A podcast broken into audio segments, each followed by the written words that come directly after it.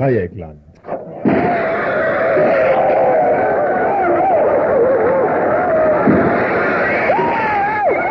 Tagesinfo.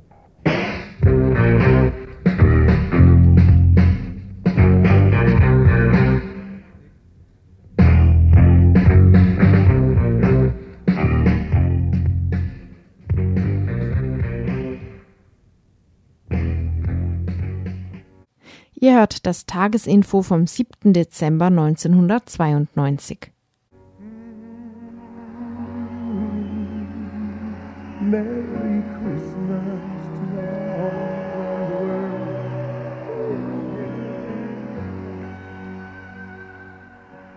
Schönen guten Abend, liebe Hörerinnen und Hörer.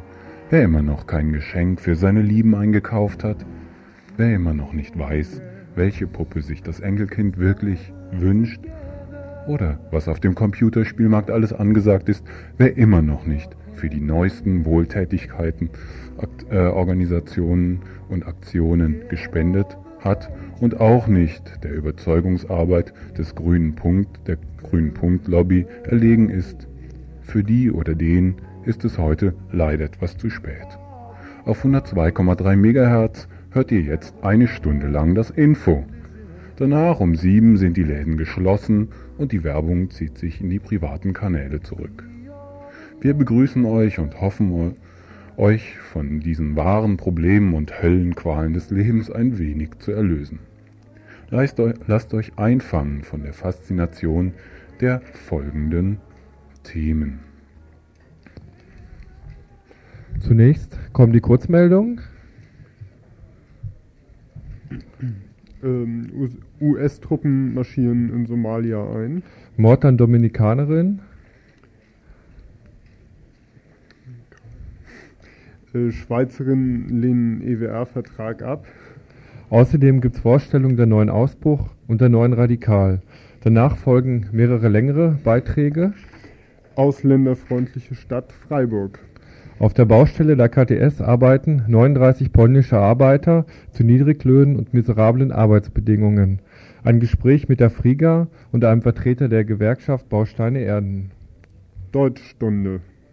Im Rahmen der Vortragsreihe Volk und Nation Pogrom als Programm sprach letzte Woche die autonome Lupusgruppe in Freiburg. Hierzu ein zusammenfassender Bericht. Asylkompromiss. Eine kurze Erläuterung des Bonner Asylkompromisses und ein Ausblick in Hoffnung. Stefan Waldberg. Ein Bericht über die Situation des freien Mitarbeiters von Radio Dreieckland, der zurzeit im Knast in der Türkei sitzt. Seine Situation ist nicht zu trennen von der allgemeinen Lage in Türkei-Kurdistan. Eine Einschätzung seines Prozesses vom vergangenen Freitag und ein Telefonbericht aus Istanbul über das schöne Reiseland Türkei. El Salvador. Die Befreiungsbewegung und ehemalige Guerilla in El Salvador, die FMLN, hat die Demobilisierung der bestehenden Kräfte teilweise gestoppt, weil die Bedingungen des Friedensabkommens von Regierungsseite nicht eingehalten wurden. Ein Interview mit einer Vertreterin des Zentralamerika-Sekretariats in Zürich haben wir hierüber geführt. Das alles in der folgenden Stunde hier im Info. Telefonisch sind wir zu erreichen äh, unter der 0761 31 028 und über Anrufe von euch immer sehr dankbar. Ja, und dann vielleicht noch gleich die Redaktion, der Christoph. Der Arthur. Lars. Ja, und es gibt noch einige Leute, die zugearbeitet haben. Soweit. Ja, zu den Veranstaltungshinweisen steigen wir gleich ein. Steigen wir gleich ein, die Zeit drängt etwas. Erste Kurzmeldung, Militäraktion in Somalia. Einflussreiche amerikanische Stimmen betrachten sie als Ausgangspunkt einer neuen Weltordnung, wie sie als Rechtfertigung des Golfkrieges propagiert worden war. Amerikanische Kolumnisten erklärten bereits, dass die Friedensstiftung in Fällen wie Nordirak oder Somalia fortan auch zum nationalen Interesse der USA gehörten. 34.000 Soldaten rücken diese Woche in dem von Hunger und Elend gezeichneten ostafrikanischen Staat ein, davon allein 28.000 amerikanische Soldaten. Das Ganze läuft unter dem Kommando eines US-Generalleutnants, der sich bereits im Golfkrieg als Mitarbeiter im Schwarzkopfstab bestens bewährt hatte. In der UN-Resolution vom vergangenen Donnerstag, auf die sich der Einsatz stützt, ist weder die Länge der Militäraktion geregelt, noch wie weit die UN-Soldaten bei der Anwendung von Waffengewalt gehen dürften. Hieß es anfangs, es solle lediglich gewährleistet werden, dass die Hilfsgüter an die hungernde Bevölkerung verteilt werden können, ist heute bereits von der Entwaffnung der Banden und der Wiederherstellung einer funktionierenden politischen Ordnung die Rede. Im amerikanischen Verteidigungsministerium wird die Dauer der Operation bereits auf zwei bis drei Monate veranschlagt. Sprecherinnen von Hilfsorganisationen üben Zurückhaltung oder kritisieren den US-Einsatz ganz offen. Ich denke, die plötzliche Ankunft von 20.000 bis 30.000 US-Soldaten ohne vorherige Beratung mit Somaliern und Hilfsorganisationen wird die Gewalt eskalieren, sagte die Somalierin und Ex-Leiterin der Menschenrechtsorganisation Africa Watch, Raika Omar. Ex-Leiterin deshalb, weil sie nach ihrem Interview entlassen wurde. Auch Peter Schumann, der für das Entwicklungshilfeprogramm der Vereinten Nationen in Mogadischu arbeitet, meint, dass ein gewaltsamer Eingriff von außen Konflikte in Somalia nicht lösen wird, sondern eher einen gemeinsamen Guerillakrieg gegen die UN auslösen könnte. Von solchen Stimmen unbeeindruckt setzt die USA auf die militärische Karte und wird hierbei von Medien und UNO kräftig unterstützt. Zitat Die UNO-Zahl, wonach 80 Prozent der Hilfsgüter vom Banditen gestohlen werden, ist falsch, meint etwa ein Sprecher der Somalia Koordinatoren von Médecins Sans Frontières. Ein Wert von 20 bis 30 ist realistisch. Die UNO hat die falsche Zahl in die Welt gesetzt, um den Militäreingriff zu rechtfertigen. Zitat Ende. Während die US-Truppen unter dem humanitären Deckmäntelchen der UNO also wieder einmal in ein Land einmarschieren, ist das nächste Objekt amerikanischer Hilfe bereits ausgemacht. Ex-Präsident Ronald Reagan forderte am vergangenen Wochenende bereits eine ausländische Intervention auch in Jugoslawien. Er schlug vor, ein Ultimatum an Serbien zu richten und bei dessen Nichtbeachtung die serbischen Waffendepots zu bombardieren. Keine Frage, unter wessen Kommando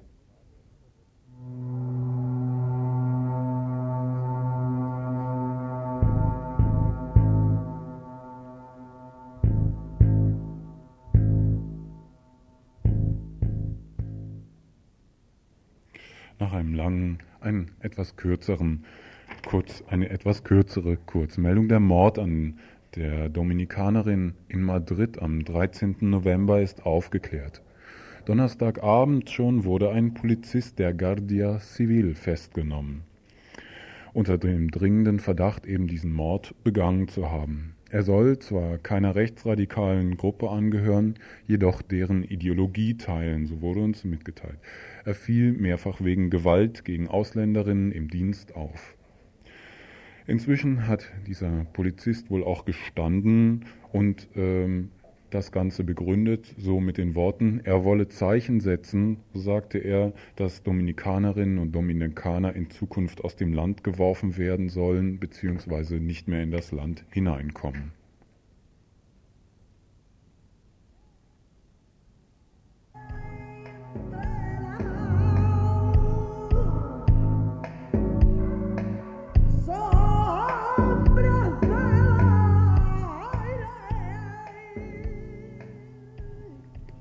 Totgesagte leben länger. Neun Monate mussten wir auf sie warten. Nun ist sie endlich erschienen. Die neue Radikal. Nummer 146 ist 104 Seiten dick und kostet 5 Mark. Radikal, die überregionale Zeitschrift von und für die linksradikale autonome Bewegung, gegen die seit längerem ein 129a-Verfahren läuft, erscheint normalerweise alle zwei bis drei Monate. Im Juli erklärten die Radi-MacherInnen auf einem Flugblatt erst einmal untereinander neue Kriterien und Bedingungen des miteinander Streitens und Arbeitens zu diskutieren und zu schaffen, ehe eine neue Radi in Angriff genommen werden könne. Nun liegt das Ergebnis dieses Diskussionsprozesses vor, ein Kompromiss, wie es im Intro heißt, der es für alle möglich machen soll, innerhalb der Strukturen ihre Vorstellungen der Radi-Arbeit zu entwickeln in der neuen Nummer kommen drei verschiedene Fraktionen der MacherInnen zu Wort. In einer Stellungnahme einer dieser Fraktionen heißt es zum Konzept der Radi: Wir finden, dass die Aufarbeitung der Themen die richtige Mischung aus Aktion, Diskussion, Bericht, Grundsatzgedanken von anderen und von uns zum großen Teil den Wert der Radi ausmacht. Wir sehen uns zwar als Spiegel der Bewegung, aber nicht als Chamäleon, das nur wiedergibt, was um es herum so vorgeht. Die Radi als überregionales Nachrichtenmagazin ist uns zu wenig und wir wollen auch über den Abdruck von Diskussionspapieren hinaus mit eigenen Beiträgen ins Geschehen eingreifen. Ins Geschehen eingreifen tut die Radikale in ihrer neuen Ausgabe auch, mit Beiträgen über Sexarbeiterinnen in der BRD, Texten zu Rassismus, Antifaschismus und Antisexismus, Diskussionsbeiträgen zum neuen Buch der Lupus-Gruppe Geschichte, Rassismus und das Boot sowie einige Stellungnahmen zur sogenannten Organisationsdebatte der autonomen Linken, die bekanntlich durch einen Vorschlag der Göttinger autonomen Antifa M ausgelöst wurde.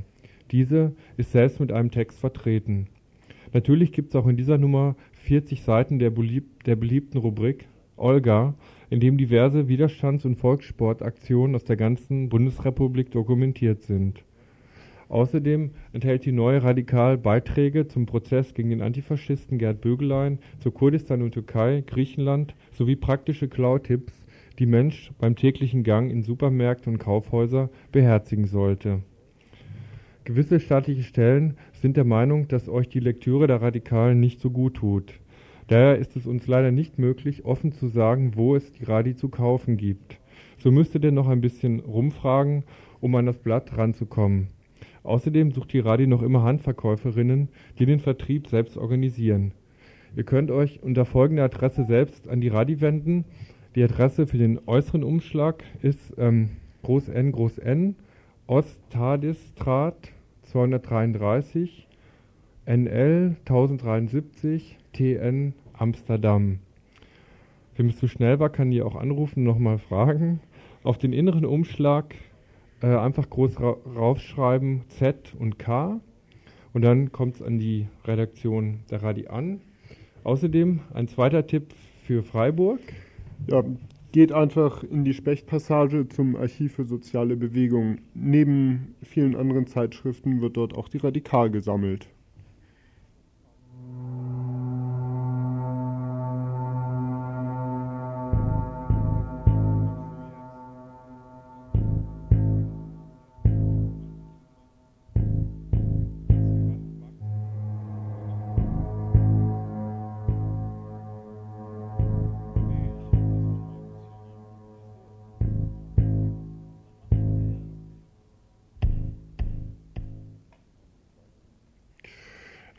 Weiteren, eine weitere Kurzmeldung ist gleichzeitig als, ja, als Tipp zum Weiterhören, zum nachher Radio Dreieckland hören gedacht.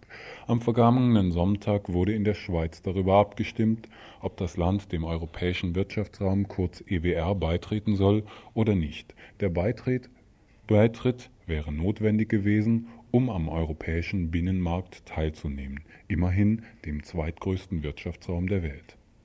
Trotz massiver Propaganda von Seiten des Schweizer Bundesrates konnte die Mehrzahl der Stimmberechtigten dieser Versuchung widerstehen. 50,3 Prozent entschieden sich gegen den Beitritt. In der heftigen und emotionalen Debatte im Vorfeld der Abstimmung hatten sich sowohl Rechtskonservative wie auch Vertreter linker Parteien gegen den Beitritt ausgesprochen Vertreter der rechten Schweizer Volkspartei nutzten die Gunst der Stunde, um für ihre eigene unabhängige Schweizer Nation Stimmung zu machen, in der auch sogenannte Fremdarbeiter kaum Platz gehabt hätten. Für Ärger hatte kurz vor der Abstimmung die Propagandaoffensive der Schweizer Post gesorgt. Sie hatte in einem Schreiben an alle Mitarbeiterinnen und Mitarbeiter empfohlen, im Interesse des Betriebs zu handeln und für einen Beitritt zum EWR zu stimmen Letztlich wird auch das Nein der Schweiz den Euromarkt nicht verhindern können. Dennoch haben sich die Eidgenossen durch ihr Veto zumindest eine kleine Atempause erkämpft. Näheres zur Abstimmung heute Abend um 20 Uhr bei Global 3000, dem Umweltmagazin von Radio Dreieckland. Ihr hört das Tagesinfo vom 7. Dezember 1992.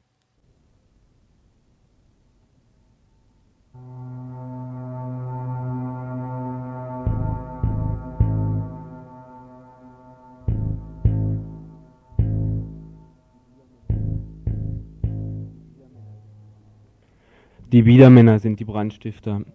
Der neue Ausbruch, die jetzt in Freiburg zu haben ist, erschien situationsbedingt mit dem Schwerpunkt Antirassismus, Antifaschismus. Aufgrund der andauernden Übergriffe war eine ausgewogene Auswahl der Beiträge nur äußerst schwierig hinzubekommen. Spe speziell zum Thema Antirassismus, Antifaschismus sind in dieser Ausgabe der Nummer 37 der Ausbruch folgende Beiträge erschienen. Die Brandstifter sitzen in Bonn mit einer Erläuterung zur Demonstration in Berlin und einer Analyse der Asylhetze aus, aus Bonn. Wer vom Faschismus redet, kann zu Kapitalismus nicht schweigen.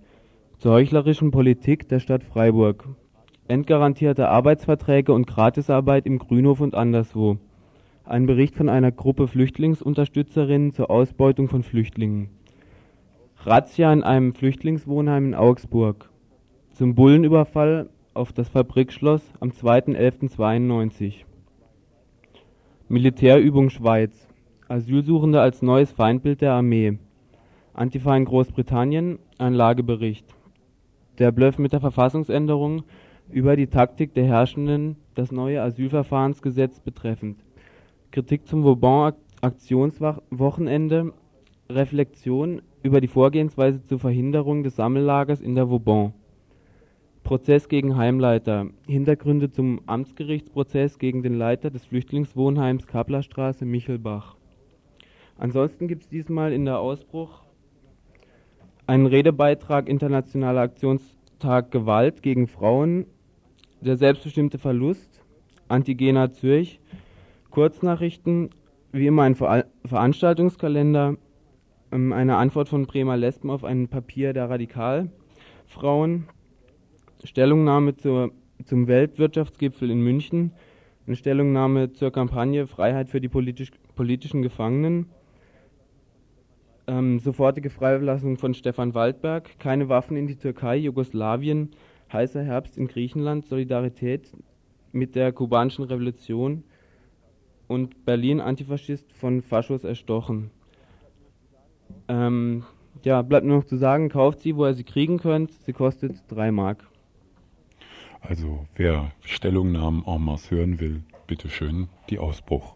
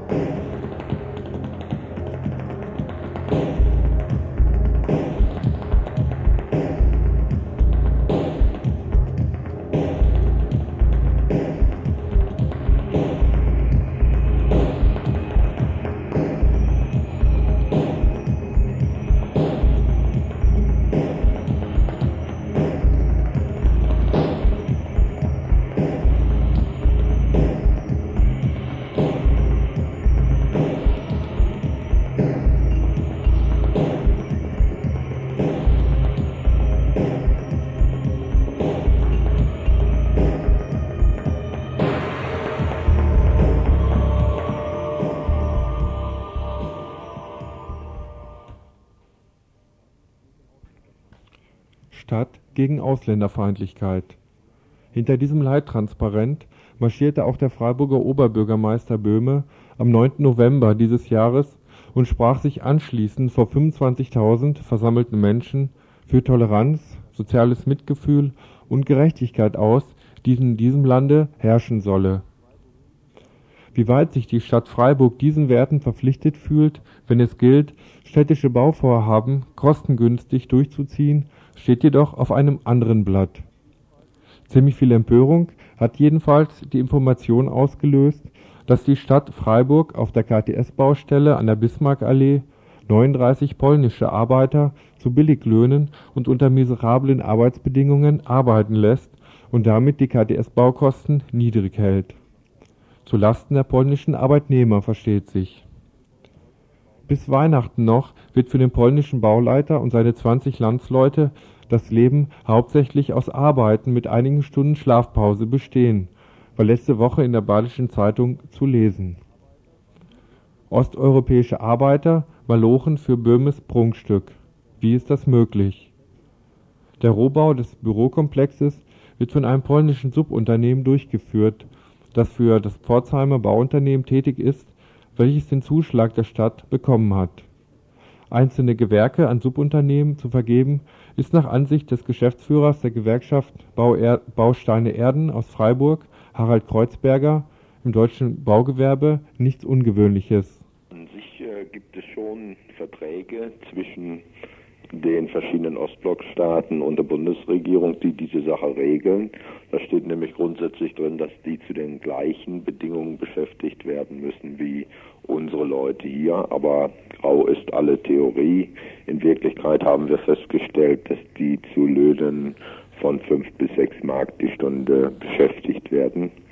Das läuft dann in der Regel so ab, äh, dass äh, die einen Stundenlohn in unserem Sinne überhaupt nicht bekommen, sondern nach Auskunft eines rumänischen Arbeitnehmers, die einen Monatslohn bekommen von 1200 Mark und eine bestimmte Menge Mauerwerk dafür abliefern müssen, als Maurer zum Beispiel.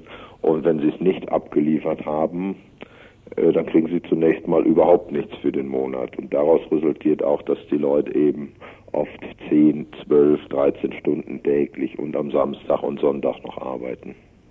Auch Thorsten Glaser von der Freiburger Initiative gegen Arbeitslosigkeit kritisiert die Arbeitsbedingungen auf der KTS-Baustelle. Die üblichen Arbeitsbedingungen sind es nicht, mm, weil eben der Durchschnitts in Anführungszeichen deutsche Facharbeiter oder der Facharbeiter muss ja nicht deutsch sein mit einem hohen Gehalt. Der wird einfach bei Samstags- und Sonntagsarbeit mit Überstundenzuschlägen und Feiertagszuschlägen so teuer, dass es einfach nicht lohnt, 60 Stunden arbeiten zu lassen. Was jetzt ganz wichtig ist bei Subunternehmern, diese Subunternehmen, egal ob Sitz in Deutschland oder im Ausland, sind mit größter Wahrscheinlichkeit nicht dem Arbeitgeberverband beigetreten. Und das bedeutet, es herrscht Tariffreiheit. Und wenn jemand für 5 Mark arbeiten will oder muss, je nachdem wie man das sieht, kann der 20 Stunden für 5 Mark arbeiten und da ist rechtlich mal gar nichts zu machen. Ja. Mit Ausnahme, es werden Sicherheitsvorschriften verletzt. Nach Ansicht Thorsten Glasers ist die Behauptung, hiesige Fachkräfte hätten nicht zur Verfügung gestanden und deswegen hätte man auf osteuropäische Fachkräfte zurückgreifen müssen, falsch. Ja, also das ist die Story, die die Frieger und die Mitarbeiter der Frieger und eigentlich alle politisch Engagierten seit 20 Jahren hören. Es gibt keine Facharbeiter.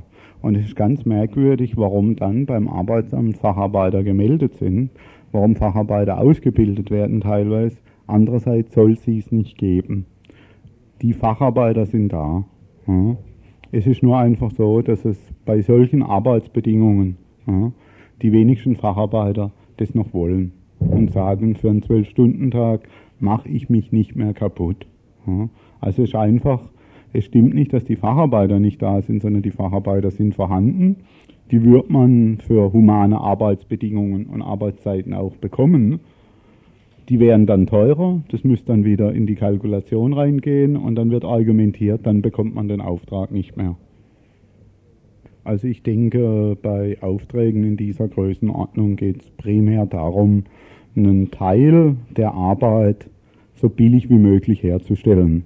Ob das jetzt durch Maschineneinsatz ist, durch billigere Stundenlöhne, durch verschiedene Techniken, das dürfte bei der Unternehmerkalkulation keine Rolle spielen, sondern man versucht, so, so einen groß wie möglichen Gewinn rauszuholen und das heißt, man kalkuliert so günstig wie möglich und nimmt dann die Möglichkeiten wahr, die es gibt. Und da es ja eine Kontingentregel gibt, dass eben ausländische Arbeiter in Deutschland beschäftigt werden dürfen, ist natürlich die Beschäftigung von billigen, nicht deutschen Arbeitern sicher ein einfacherer Weg, als jetzt neue Maschinen und neue Techniken zu entwickeln. Auf billige, nicht deutsche Arbeitskräfte greift die Stadt, die sich ja so gern als ausländerfreundlich bezeichnet, gern zurück. Nach Ansicht Harald Kreuzbergers von der Bausteine Erden hat sie schon bei der Auftragsvergabe genau gewusst, dass das Pforzheimer Unternehmen mit polnischen Subunternehmen zusammenarbeitet. Denn gemäß den Vergabebedingungen der Stadt Freiburg muss der Auftragnehmer, der den Auftrag bekommt, schon vorab angeben, äh, welche, ob er beabsichtigt, Subunternehmer einzusetzen und auch für welche Bereiche er das beabsichtigt. Dann schreibt die sogenannte Verdingungsordnung Bau, VOB, zwingend vor, dass der Auftraggeber seine schriftliche Zustimmung zum Einsatz eines Subunternehmers geben muss. Und äh, es ist also so, dass diese Zustimmung, die der Auftraggeber äh, abzugeben hat, ausschließlich vom Parteienwillig ab, Parteienwillen abhängig ist. Das bedeutet also, die Stadt äh, ist da in ihrem Ermessen vollkommen frei, ob sie den Einsatz eines Subunternehmers zulässt oder nicht. Der politische Wille hierzu ist auf Seiten der Stadt offenbar nicht vorhanden. Auch das Protestgeschrei der Freiburger Unternehmen ist heuchlerisch, da auch sie Arbeitskräfte aus Osteuropa beschäftigen. Die Gewerkschaft Bausteine Erden fordert nun den befristeten Gastarbeiterstatus mit tarifgerechter Bezahlung für alle Beschäftigten. Äh, wir fordern eben, dass äh, diese Kontingentverträge wegfallen und die Arbeitnehmer aus Osteuropa einen befristeten Gastarbeiterstatus kriegen. Ja. Dann würden sie direkt bei hiesigen Bauunternehmen beschäftigt. Äh, die müssten sich dann an hiesige Tarifverträge halten und vor allen Dingen die Leute würden auch hier Steuern und Sozialabgaben zahlen wie unsere eigenen Leute. Die Grenzen für osteuropäische Arbeitnehmer hier dicht zu machen, sei der falsche Weg, meint Thorsten Glaser von der Friga. Sein Lösungsvorschlag?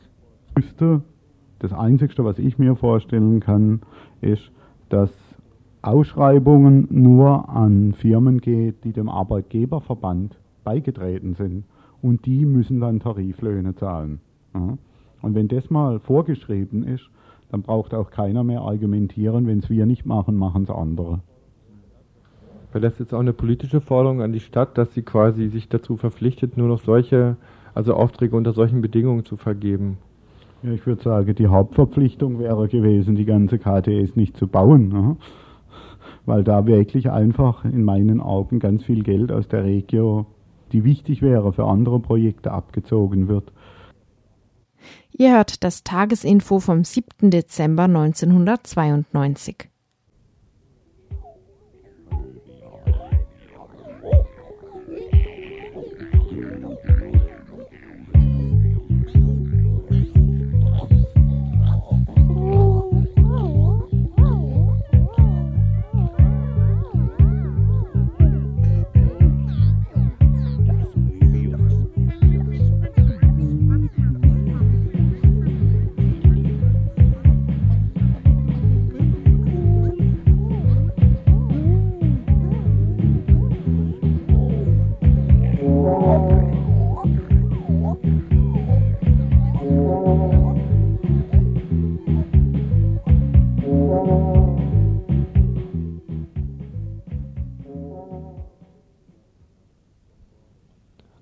Dienstag, den 1. Dezember, fand eine Veranstaltung mit der aus Frankfurt kommenden Autonomen Lupus-Gruppe im Vorderhaus in Freiburg statt.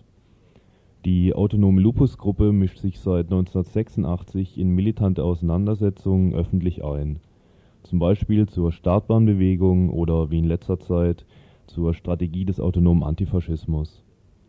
In der Edition Idee Archiv veröffentlichten sie das Buch Geschichte, Rassismus und das Boot Darin beschreiben sie unter anderem, dass militanter Selbstschutz und militantes Vorgehen gegen Nazis alleine längst keine politische Antwort mehr auf die neue Qualität rassistischer Formierung von Gesellschaft darstellt. Faschistische Tendenzen erwachsen aus dem Kontinuum des Normalen. Sie entstehen im Zentrum der Gesellschaft. Darin verbirgt sich auch die Hilflosigkeit des autonomen Antifaschismus, der sich auf die rassistischen Randgruppen wie Skinheads fixiert und den breiten völkischen rassistischen Konsens verkennt. In dem Vortrag, der den Titel Verkohlte Leichen oder Der anständige Rassismus trägt, ging die Lupus-Gruppe auf die autonomen Störaktionen der Gala-Veranstaltung des Anständigen Deutschlands am 9.11. in Berlin näher ein. Die Demonstration wird als eine Schaufensterveranstaltung der Brandstifter aus Bonn entlarvt. Das Investitionsklima sollte entgiftet werden Deshalb wurde das sogenannte andere Deutschland auf den Plan gerufen: die Normalität, in der der institutionelle und nicht der entfesselt völkische Rassismus bestimmt ist, sollte wiederhergestellt werden. Das Zusammenwirken, aber auch die Unterschiede des institutionellen und des völkischen Rassismus machen Lupus folgendermaßen deutlich. Ganz sicher, es ist ein Unterschied, ob Zigeuner hier diskriminiert und verfolgt werden oder ob das in Rumänien von der faschistischen Bewegung Fatra Romaniasca zum Beispiel erledigt wird. Es ist ein Unterschied, ob überflüssige Esser hier totgeschlagen werden oder mittels Grundgesetzänderung erst gar nicht hierher kommen können, beziehungsweise sofort wieder abgeschoben werden. Und auch macht es einen Unterschied, ob Kurdinnen hier verfolgt werden oder ob man das dem türkischen Regime, dem Bündnispartner, überlässt. Das eine schadet dem Ansehen Deutschlands, hemmt das Investitionsklima und beeinträchtigt die Wirtschaft, das andere dient ihr. Dieser kleine Unterschied trennt in der Tat völkischen vom wirtschaftlichen Rassismus. Der völkische Rassismus erkennt sich erst in der Vernichtung des anderen selbst. Dem institutionellen Rassismus genügt das Wissen, dass es passiert, dass es erledigt wird. Je unspektakulärer und leiser, desto effektiver. Danach ging die Gruppe Lupus auf die Vorwürfe einiger Ex-Linker aus der Taz ein, die Autonomen hätten am 8.11. in Berlin ein breites Bündnis gegen Rechtsradikalismus verhindert.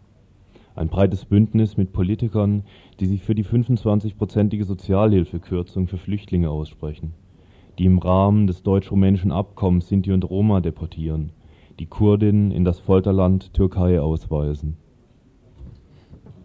Meint die, meint die Taz als Bündnispartner vielleicht die Große Koalition in Rostock, wo rassistische Angreiferinnen unter Schirmherrschaft der Polizei und begeisterter Anteilnahme der Bevölkerung ein Flüchtlingsheim in Brand steckten, während ein paar Wochen später dieselbe Polizei eine Gruppe von französischen Jüdinnen und Juden zusammenschlug, festnahm und auswies, weil sie es versucht hatte, eine Mahntafel am Rostocker Rathaus anzubringen? In der anschließenden Diskussion wehrte sich die Lupus-Gruppe gegen die Meinung einiger dem Arbeitermythos nachhängenden Gruppen, die Rassismus als fehlgeleitete Sozialrevolte sehen wollen und in platter Weise den Klassenkampf als die Lösung des rassistischen Nebenwiderspruchs propagieren.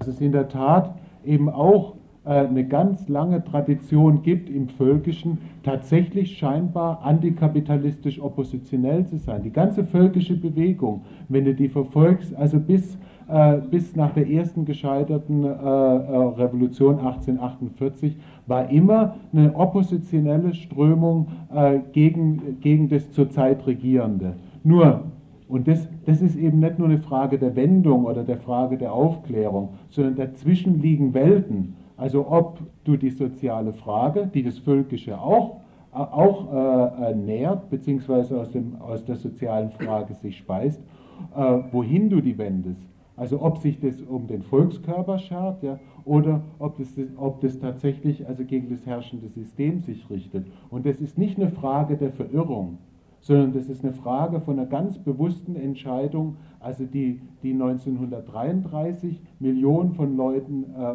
und von Arbeitern und Arbeiterinnen mitgewählt wurde, die sogar dazu geführt hat, dass Hunderttausende von KPD-Genossen und Genossinnen bei der letzten entscheidenden Wahl die NSDAP gewählt haben, weil das Trennende äh, oder beziehungsweise vieles, was die KPD von der NSDAP trennte, war das Ideologische, ja, aber was sie nicht getrennt hat, ja, das war ein völkischer Charakter, das war ein autoritärer Charakter, das war das Denken als in Volkskörpern, in Volksganzen, ja, äh, das war der Führerkult, ja, der sowohl in der KPD wie in der NSDAP äh, äh, präsent war. Das waren patriarchale Strukturen, die sowohl in der kommunistischen Partei nie angegriffen waren, sondern Voraussetzung waren für Erfolg. Ja. So ist auch in einem imperialistischen globalen Gesamtsystem, in dem die Metropolenbewohnerinnen ganz direkt von der mörderischen Nord-Süd-Arbeitsteilung profitieren, die rassistische Ausgrenzungsstrategie eine bewusste Entscheidung, die eigenen Privilegien abzusichern und ganz bestimmt kein fehlgeleitetes, fehlgeleitetes Aufbegehren gegen das kapitalistische System. Allgemein hatte die Frankfurter Gruppe keine praktischen Patentlösungen parat.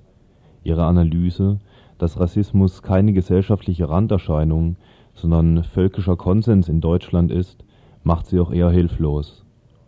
Lupus setzt sich auch für die Zivilcourage der Einzelnen ein. Der Preis dafür, sich rassistisch zu artikulieren, müsse hochgeschraubt werden. Rassismus dürfe nicht auf Wegschauen oder gar auf Akzeptanz und Anerkennung stoßen.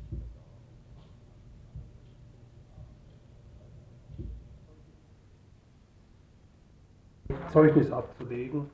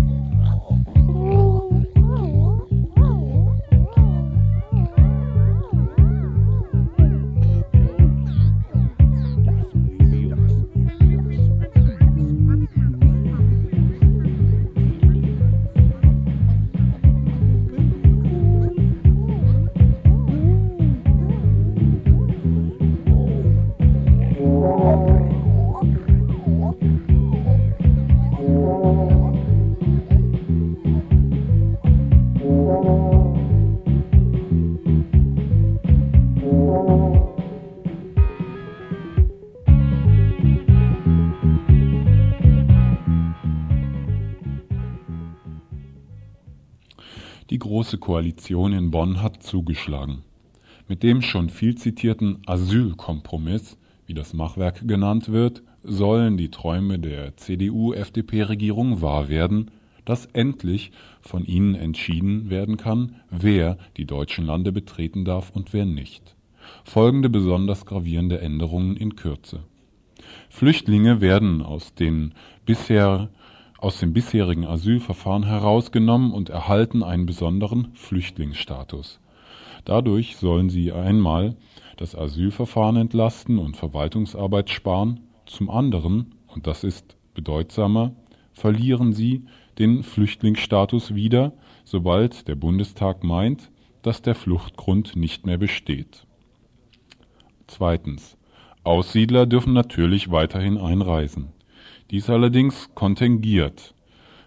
Die Aufnahmemengen werden auf dem Stand von 1991/1992 eingefroren, unabhängig von der Situation in den Ländern. Für Flüchtlinge, die dem Asylverfahren unterworfen werden, sollen sogenannte Länderlisten über Gedeih und Verderb entscheiden. Diese Länderlisten werden gestaffelt und zwar nach Nichtverfolgerländern und Ländern, in denen verfolgt wird, was dann aber im Einzelfall vom Menschen nachgewiesen werden müsste. Diese Listen, die sich übrigens nicht mit der Genfer Flüchtlingskonvention vereinbaren lassen, werden vom Bundestag in gesetzgeberischer Form erlassen.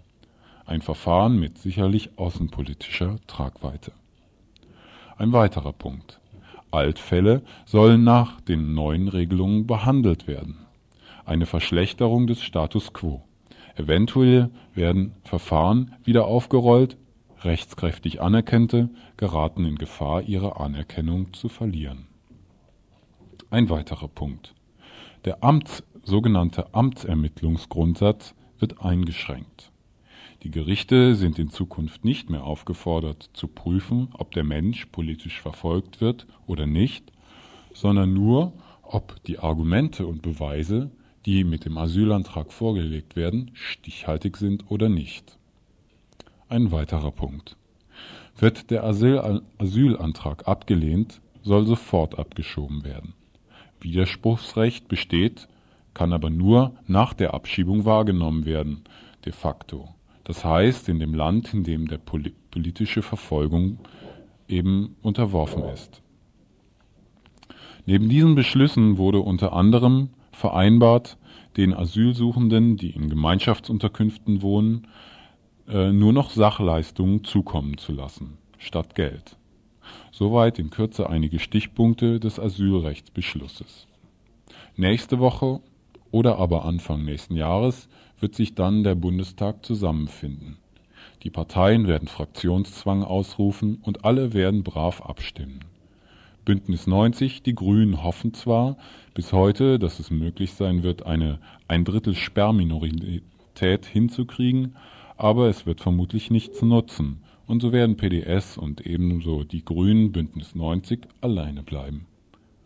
Ob die Abstimmungen eventuell schon diese Woche angekurbelt werden, könnte dabei obendrein noch von Bedeutung für den Widerstand der Gruppen, wie zum Beispiel den Gewerkschaften sein. Diese müssen sich nämlich erstmal mit dem Beschluss auseinandersetzen und über mögliche Widerstandsformen diskutieren. Sinnvoll wäre es den Parlamentarierinnen, Abschiebebescheide zu überreichen und sie erstmal in einige Nichtverfolgerstaaten zu verschuben. Dort können sie dann weiter diskutieren und eventuell irgendwann dann mal versuchen, wieder hereinzukommen. Und in der Zeit könnten wir uns vielleicht mal eine Meinung machen.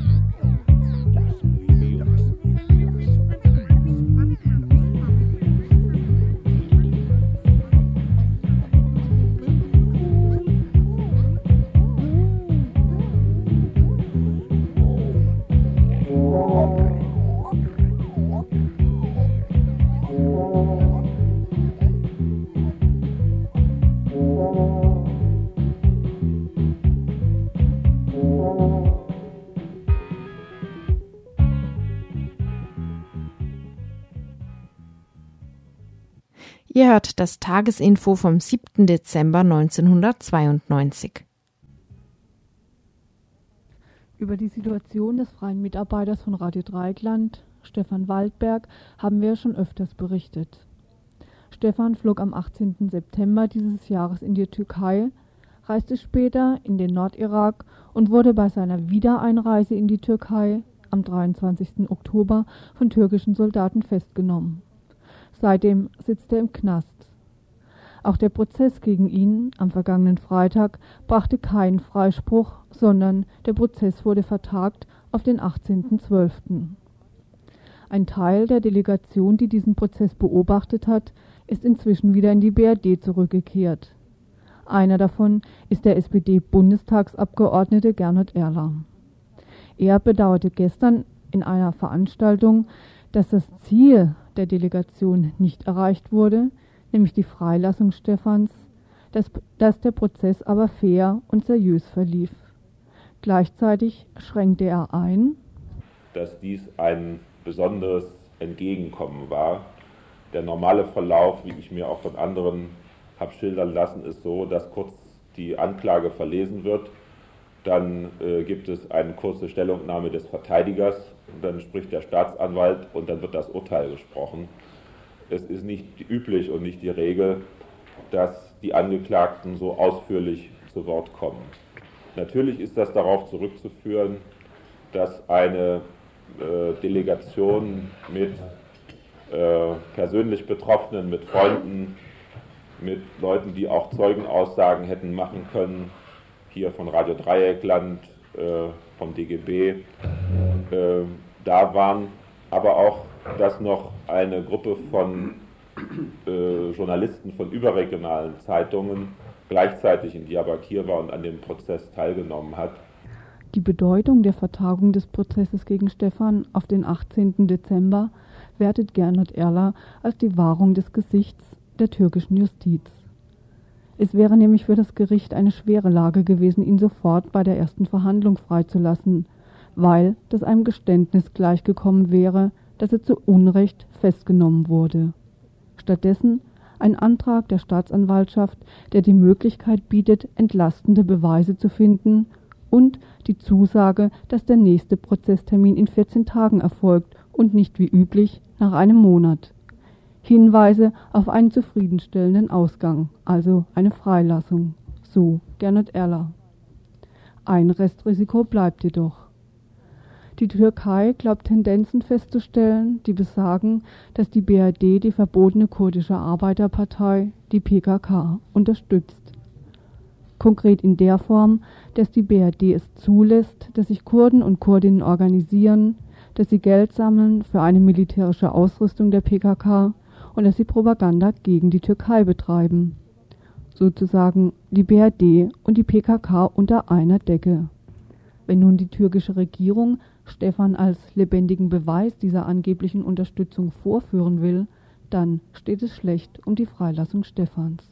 Seine Situation kann aber nicht von der allgemeinen Lage in Türkei-Kurdistan getrennt werden. Und die stellt sich folgendermaßen dar. Die Sicherheitslage im türkischen Teil von Kurdistan ist nach wie vor gespannt. Die Ankündigung des Innenministers innerhalb der nächsten sechs Monate, den Ausnahmezustand aufzuheben, ist einfach lächerlich. Ständig gibt es Auseinandersetzungen, die im Wesentlichen die Zivilbevölkerung betreffen. Es gibt viele Beispiele, nur die wenigsten dieser Beispiele der Auseinandersetzungen werden überhaupt in den Zeitungen berichtet. Die einzige Zeitung, die, die überhaupt noch über die Situation in Kurdistan berichtet, ist Özgür Ündem, die aber aufgrund ihrer eindeutigen Verurteilung der Repression der türkischen Militärs ständig auch von der äh, von dem Einstellen und von der Illegalisierung bedroht ist, sowie heute erneut die Wochenzeitung Yeni Ülke, die wieder verboten worden ist. Die Sicherheitslage ist bedrohlich und das ist zwar regional unterschiedlich, aber man muss sich das so vorstellen, dass das Militär auf den Straßen ist.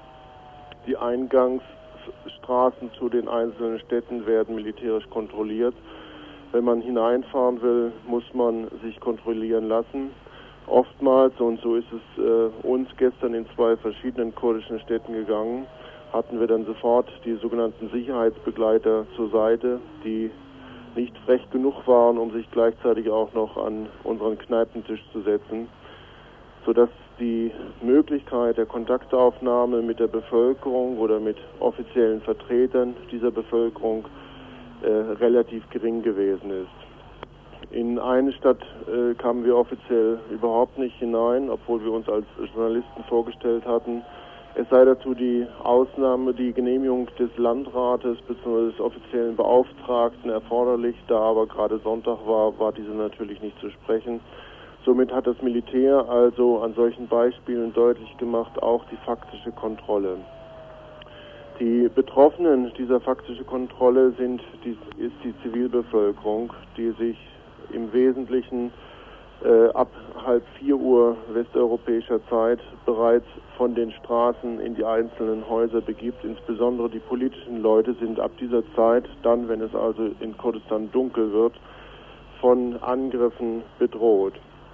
So ist es gestern Abend in Schießritz zu einer Schießerei gekommen, nachdem ein Traktorfahrer, so wurde uns jedenfalls berichtet, auf Anforderung der Polizei bzw. des Militärs nicht angehalten hat. Äh, wir hörten dann aus einer Wohnung heraus diese Schüsse und als wir auf die Straße kamen, war die Straße radikal menschenleer gefegt, während äh, einige Minuten vorher noch einiges Leben auf der Straße war.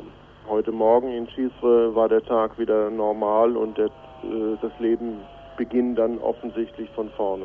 Das sind Beispiele, wie äh, die gespannte Situation aussieht und von dieser gespannten Situation sind einzelne Leute betroffen. Ständig und fast täglich kommen bei der Zeitung Özgür Gindem, bei ihren noch funktionierenden Redaktionen Meldungen ein, über Tote, über Verhaftete und über Verletzte, so wie vor zwei bzw. drei Tagen zum Beispiel in einem Ort in der Nähe von Mardin ein älterer Mann von einem NVA-Panzer überfahren worden ist, nachdem er einem zweiten NVA-Panzer ausweichen wollte. Aus der entgegengesetzten Richtung kam ein NVA-Panzer und überfuhr ihn. Der Sohn dieses alten Mannes hatte die Schilderung weitergegeben und nun sollte von den Journalisten recherchiert werden. Allerdings haben die Journalisten äh, von Özgür Gündem insbesondere, aber nicht nur von ihnen, sondern zum Beispiel auch von Hürriyet, extreme Schwierigkeiten, an die Informationen heranzukommen, denn die offiziellen Stellen verweigern jegliche Auskunft oder wissen in der Regel von nichts. Dies dies macht die politischen Aktivitäten, obwohl zum Beispiel einer Partei der HEP, obwohl sie nicht illegalisiert ist, sondern legal arbeiten könnte, extrem schwierig. Die Menschen, die in den Büros der HEP arbeiten, sind ständig äh, mit dem Leben bzw. mit dem Tode bedroht. Man sieht es an ihren Gesichtern und trotzdem setzen sie sich für ihre Sache ein. eine erstaunliche und bemerkenswerte Situation.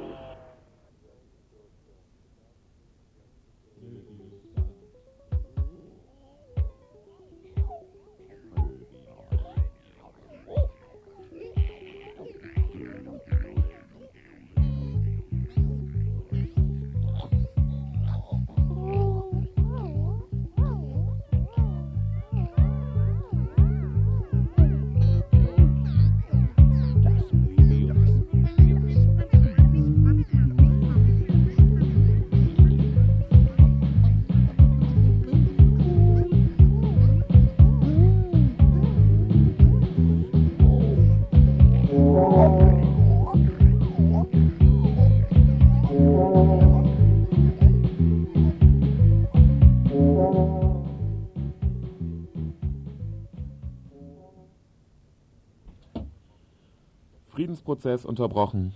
FMLN stoppt Abrüstung der eigenen Einheiten. Droht Gefahr eines Rechtsputsches? So ungefähr lautete eine Kurzmeldung der Infosendung vom vergangenen Dienstag.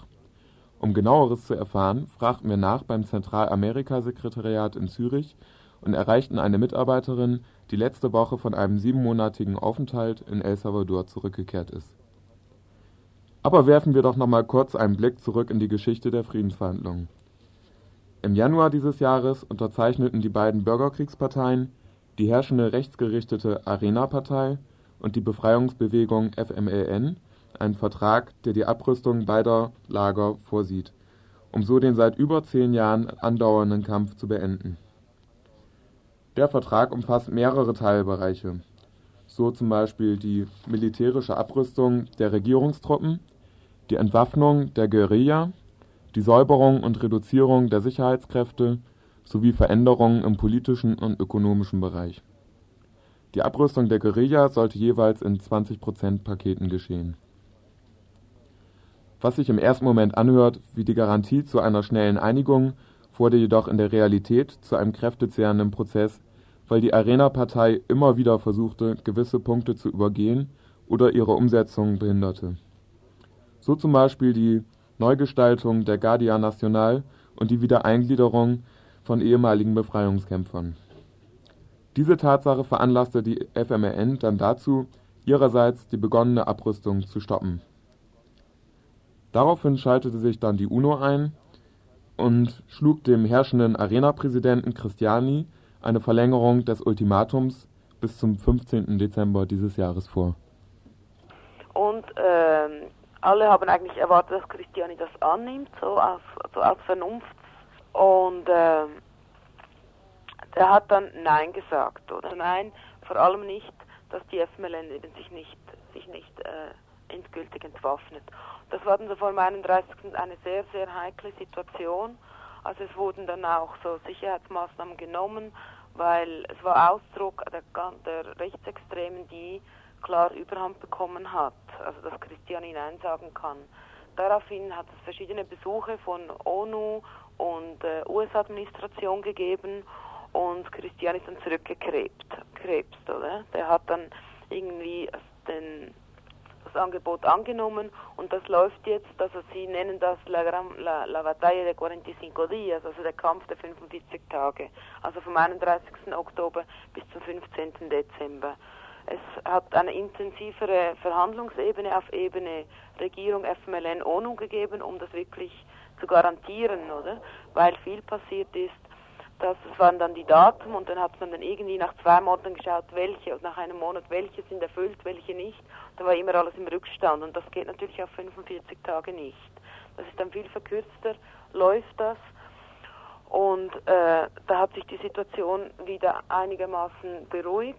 Die, Darauf hat die FMLN dann das dritte und vierte Kontingent abgerüstet, sodass die Guerilla also nur noch über 20 Prozent ihrer ehemaligen Waffen verfügt. Eine große Rolle hat aber neben der Menschenrechtsfrage auch die Landreform gespielt. Also es hat in den, im letzten Monat die, erste, die ersten Landübergaben gegeben an die Leute der konfliktiven kontrollierten Gebiete und an die äh, Ex-Guerilleros und Guerilleras. Das sind so die ersten größeren äh, Land, Landstücke, die übergeben wurden. Das ist äh, im zentralen Teil des Landes ein sehr gut fruchtbares Land. Und das war ein sehr wichtiger Moment, weil, weil es eben dann sehr konkret war. Also ein, ein, ein, ein, ein Abkommen, das auf Papier ist, das dann für die Leute sehr konkret spürbar war. Die haben dann dieses Land bekommen und das sollte weiter, es wird weiter verhandelt, das wird weiter, weitergehen. Und in diesem Singen ist auch irgendwie die, die Stimmung so ein bisschen ein Drauf, ein Runter, oder?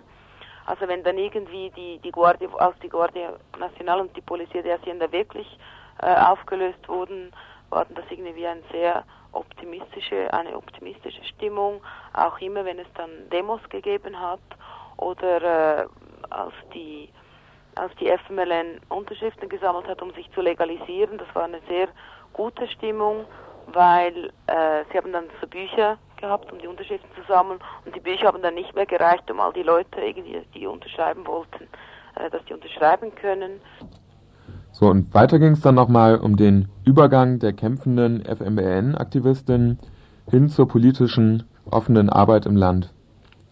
Diese Arbeit ist jetzt auch sehr wichtig, um eine möglichst breite Basis für die Wahlen 1994 zu gewinnen, wo die FMLN als Partei antreten würde. Also die FMLN hat seit Anfang Jahr eröffnet sie in den Stadtteilen, in den verschiedensten Städten, eröffnet, es, eröffnet sie Lokale, also Häuser, da hängt die Fahne, da kommen die Leute rein, da ist das Propagandamaterial, da werden Sitzungen, finden Sitzungen statt, werden Transparente gemalt, etc. etc. Also da wird sehr viel, also politisch sind die Leute aktiv, offen und es ist auch ein sehr großer Zulauf, also teils, teils sogar schwierig, wirklich alle Leute, die die, die kommen wirklich allen Leuten irgendwie eine Aufgabe äh, geben zu können oder wirklich alle Leute irgendwie auch mit Informationen und Diskussionen und so zu betreuen. Eben darum sage ich, ist das Wort Transition, das Wort ähm, Wandelwechsel ist so, ähm, so ganz typisch, weil es ist so zwischen, zwischen Optimismus, zwischen Chaos, zwischen ähm, Pessimismus, oder weil es hat auch verschiedene Anschläge auf FMLN-Leute gegeben, teils äh, Leute, die mit Glück überlebt haben, Leute, die umgebracht worden sind. Und also so ist es eine Wechselstimmung, aber im, im, so die Grundstimmung ist irgendwie klar, also es ist nicht so, es ist nicht mehr rückgängig machbar, dass jetzt einfach äh, die alte Zeit zurückkommt, sondern es ist wirklich irgendwie so ein neuer Versuch, eine zuerst einmal eine wirklich demokratische, revolutionäre Gesellschaft aufzubauen, um die Basis zu haben, einen, einen Sozialismus aufzubauen. Und da hat es sehr viele Fragezeichen, da hat es sehr viele ermunternde ähm, Ereignisse und auch eher und auch äh, ja schwierige Momente, wo du dann nicht mehr weißt, ja geht das überhaupt oder geht das nicht. Oder? Ihr hört das Tagesinfo vom 7. Dezember 1992.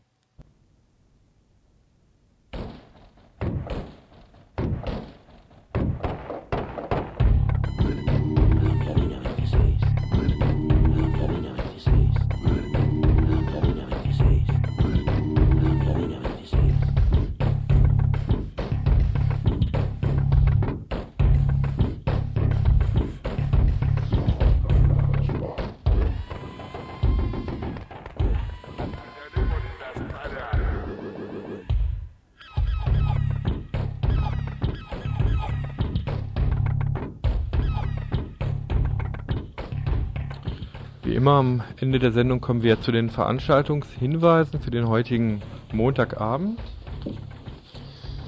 Ja, eine Veranstaltung um 20 Uhr im Vorderhaus der Fabrik Habsburger Straße 9.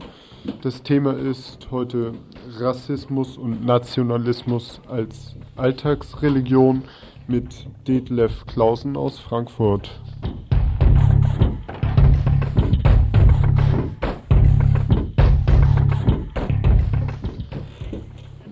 Im Rahmen der Aktionswoche gegen Ausländerhass.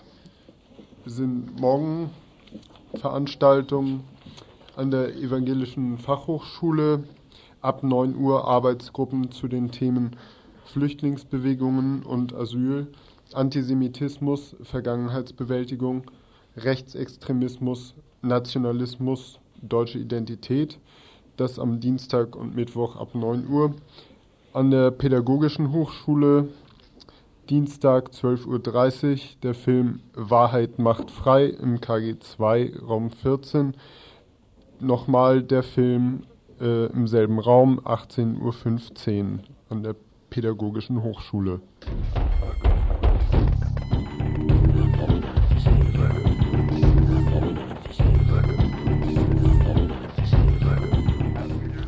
Äh, heute Abend 20 Uhr gibt es eine Vernissage in, im Kulturtreff in der alten Uni, Bertholdstraße. Das ist eine Fotoausstellung zu Westafrika und wird wohl vor allem über Ghana laufen.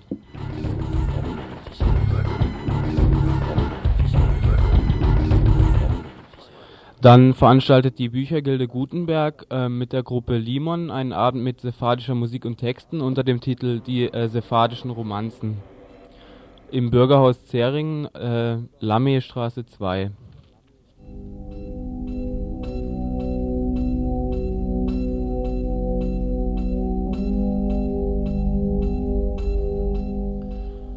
Und noch ein Veranstaltungshinweis für Mittwoch. Es ist ein Film England, Krise, Rassismus und Widerstand.